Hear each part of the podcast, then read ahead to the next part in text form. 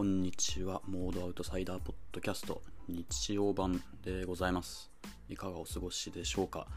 え今日もね、日曜ということで、えー、ちょっとタラタラ気味というかニュースも、えー、スローな感じなので、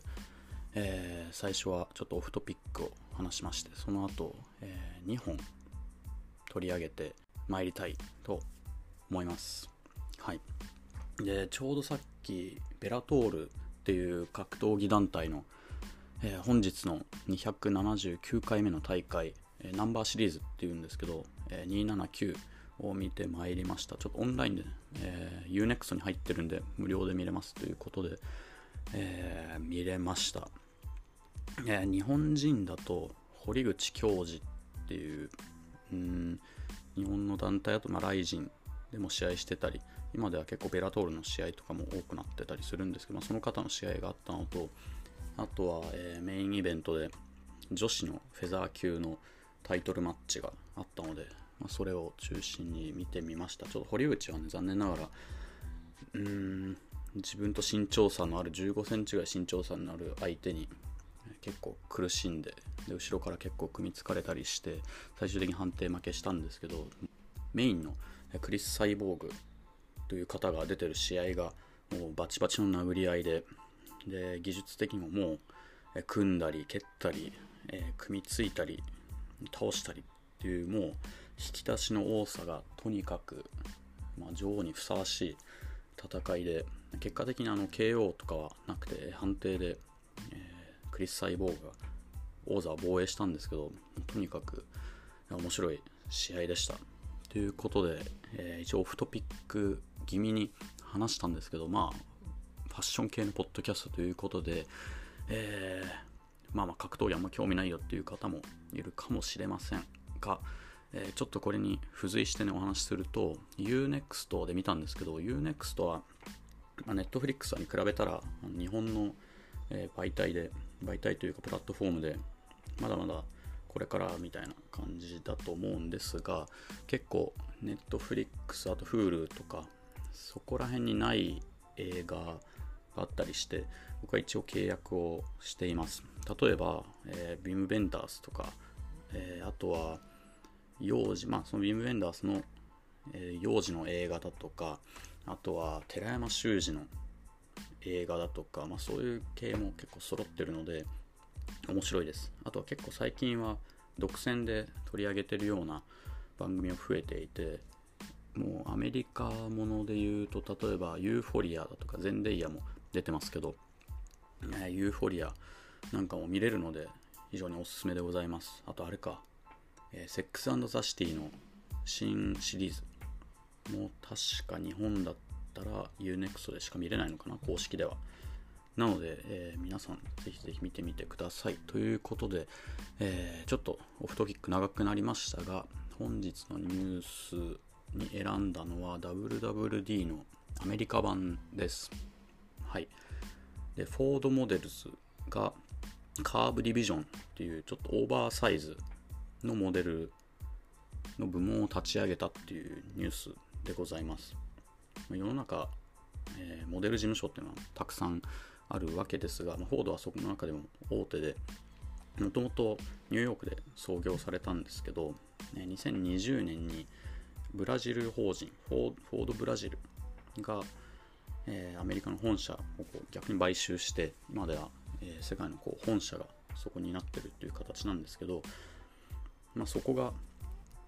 えー、10年を経て10年の構想なのかなを経て、カーブモデルのディビジョンを確立したと。でまあこれはもう自然な流れなのかなっていうところではあるんですけど、まあ、多様性多様性言ってる中でプラスサイズモデルだとかあとボディポジティブだっていうことでそういう需要もめちゃめちゃ増えてるので単純にこう多様性の尊重というよりもやっぱりビジネスとして非常に大きくなってるという中での拡大というふうに思いますね。うんでモデルで言うと僕も、20年分のファッションショーを分析してみたっていう個人的にそういう企画をやってるんですけどその中でも、えー、体のサイズっていうのは、まあ、パリコレを中心に見てるので正直あまり変わってません。みんな、えー、細いです。だいぶ。ただ、えー、人種とかは本当にここ最近変わってます。もうだいぶだいぶ、え、非白人の人が増えてます。で20年前、大体2000年代前半とかだと、黒人が、黒人系のモデルが全体でこう、80ルック、50、60、まあ、60ぐらい、60ルックあるとしたら、えー、1人いるかいないか。で、アジア人はほぼほぼいないみたいな状況だったんで、まあ、ほんと最近は白人がまだ、えー、多いとはいえ、本当に数シーズン、まあ、というか数年かな、意外とまあ10年前ぐらいからそういうの進んでるのかなと思いつつ、本当最近ですね、実際にショーを見てみると。なので、まあ、これからそういう人種だけじゃなくて、まあ、体のサイズっていうのも、まあ、どういう使い方をするのかっていうのもちょっとわからないですけどね、うん、こういう流れも実際にビジネスのビジネスの世界にも広がってきているということで、ね、取り上げてみました。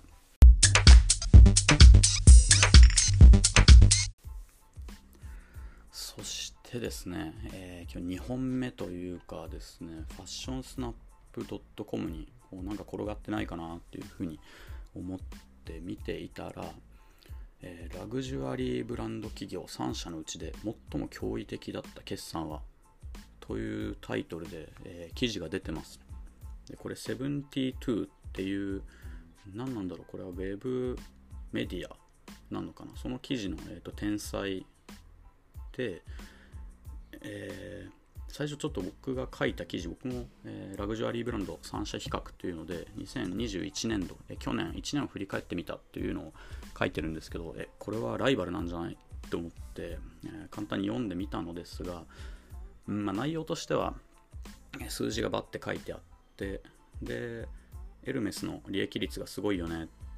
でエルメスはエルメスはというかラグジュアリーブランドは消費ラグジュアリーブランドの商品っていうのは消費財じゃなくて文化財だよねみたいな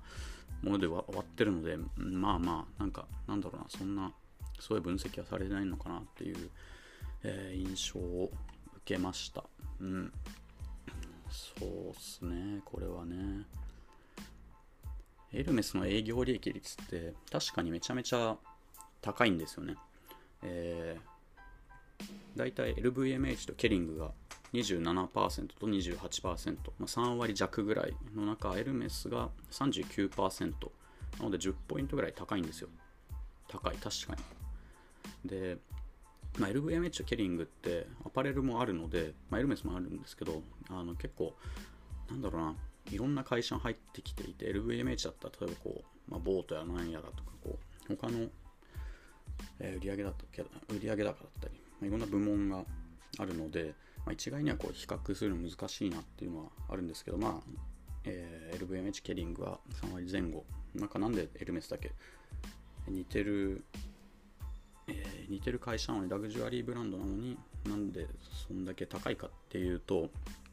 これ僕の記事でもちょっと触れてるんですけど営業レバレッジの効果が強いっていう